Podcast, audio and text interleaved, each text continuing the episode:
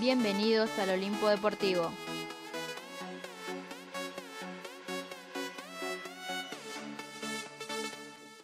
Hola, ¿qué tal? ¿Cómo están? Bienvenidos a este segundo capítulo del Olimpo Deportivo Podcast.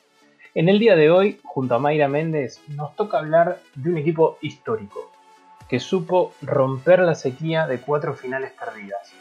Estamos hablando del equipo argentino campeón de la Copa Davis 2016. Integrado por Juan Martín del Potro, Federico Del Bonis, Leonardo Mayer y Guido Pela, capitaneado por el Dani, como le dicen, Daniel Orsanich.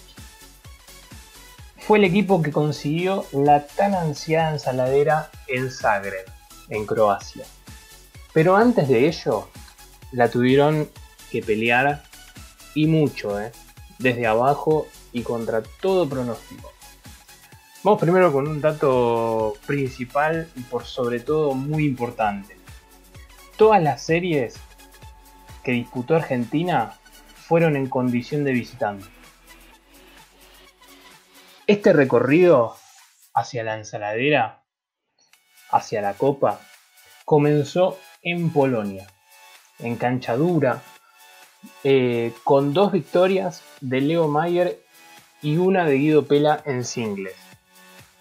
Luego el equipo se fue encaminando en Italia sobre el polvo de ladrillo donde hubo dos enormes triunfos de Federico del Bonis en singles, más el dobles triunfador con Pela, y la gran reaparición de Juan Martín del Potro. Luego el equipo superó y entró en una fase de consolidación en Glasgow, en el Reino Unido, que es donde se disputaron las semifinales. Hubo un partido colosal que superó las 5 horas en el que Del Potro venció en 5 sets por entonces al número 2 del ranking Andy Murray y se tomó la revancha de la final olímpica del 2016 que justamente el británico se llevó el oro. La serie estaba 1 a 0 para Argentina y apareció otro titán, con un puntazo para poner el 2 a 0. Guido Pela derrotó con autoridad a Kyle Edmund. La estrategia diagramada por Daniel Orsanic y conservada con el equipo, especialmente con Delpo, estaba funcionando muy bien.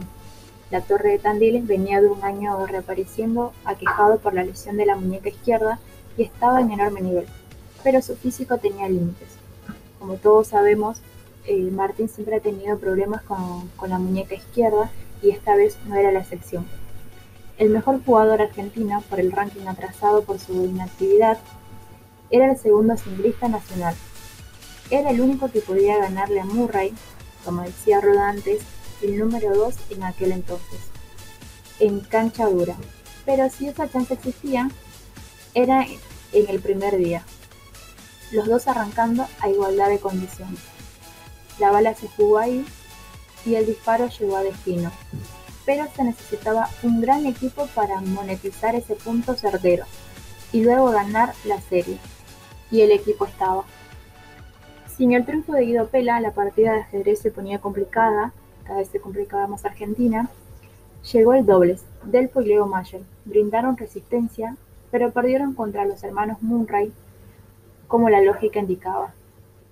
La serie se alargó al domingo, Andy Murray cumplió el favoritismo sobre Guido Pela en tres sets y puso tablas 2 a 2.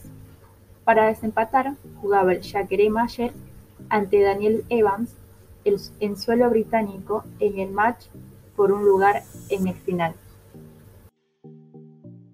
Así es, Mayra, y comenzaron a aparecer ciertas dudas en las redes porque Del Potro y Orsanich se la jugaron, como se dijo en su momento, en vano por el dobles, sin pensar en un quinto punto para que juegue Del Pero los que confiábamos sabíamos el porqué, porque más allá del resultado, había una lógica en la, planificación. Se podía incluso perder, pero lo más cercano a la victoria era lo que pensaba el capitán, Daniel Orsanich, que por algo estuvo cerca todo el año de los jugadores y por momentos fue una especie de coach personal de deporte. El tandilense no tenía resto físico para dos batallas y era la única carta para ganarle a Marry, aunque con la posibilidad de perder. Pero acertada esa carta, lo que quedaba de Delpo solo era hacer el intento el sábado con el dobles y luego apostar al el equipo con un jugador experimentado como lo era Leo Mayer. Recuerdo en aquel entonces eh, que luego de la caída del, primer set de Leo Mayer en el quinto punto, eh, la gente se notaba un poco enojada debido al desacuerdo de que no se haya apostado al quinto punto con el mejor argentino. Algunos argumentaban lo desarrollado anteriormente, otros estaban convencidos que más allá del resultado era la manera con más posibilidades de llegar a la final, pero lo cierto es que Mayer ganó el segundo set e igualó el quinto punto. El Ayacaré se puso fino en la tercera manga y estaba arriba 2 a 1. Empezaba el cuarto set, Croacia en el cuarto punto le había ganado a Estados Unidos. Un rato después, Leo Mayer derrotaba a Daniel Evans con soberbia en cuatro sets. Argentina estaba en la final de la Copa Davis. Era como Argentina eh, con Leo Mayer y que derrotaba a Daniel Evans se metía en la final de la Copa Davis. La final comenzó con el partido en el que Fede Bonis le hizo un partidazo a Martín Silic, pero cayó en cinco sets. Del Potro sufrió un poco ante el poderoso saque de Ivo Karlovic, pero no lo suficiente y puso el 1 a 1 en 4 sets. Llegaba el sábado con un, doblista consolidado como era el de Ivan Dovic, Marcelik. Croacia se puso arriba tras vencer a Delpo y a Mayer y Croacia se ponía 2 a 1. El domingo, y tras dos sets abajo, Juan Martín del Potro lo dio vuelta y comenzó una victoria en 5 sets para los libros ante Martín Selic. Había que ir a un quinto punto porque como Martín ganó, se empató 2 a 2 y había que desempatar. Momento en que el plus más fuerte tenía que relucir, el equipo, es verdad que sin Del Potro no se podía, tan cierto como que con Delpo no bastaba.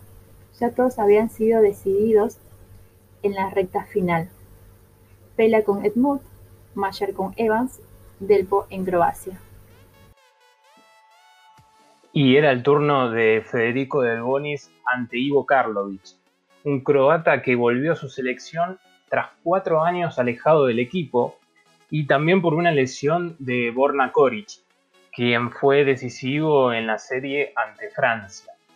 Ivo Karlovic, para el que no esté muy metido en el mundo del tenis, tenía un cohete en su saque.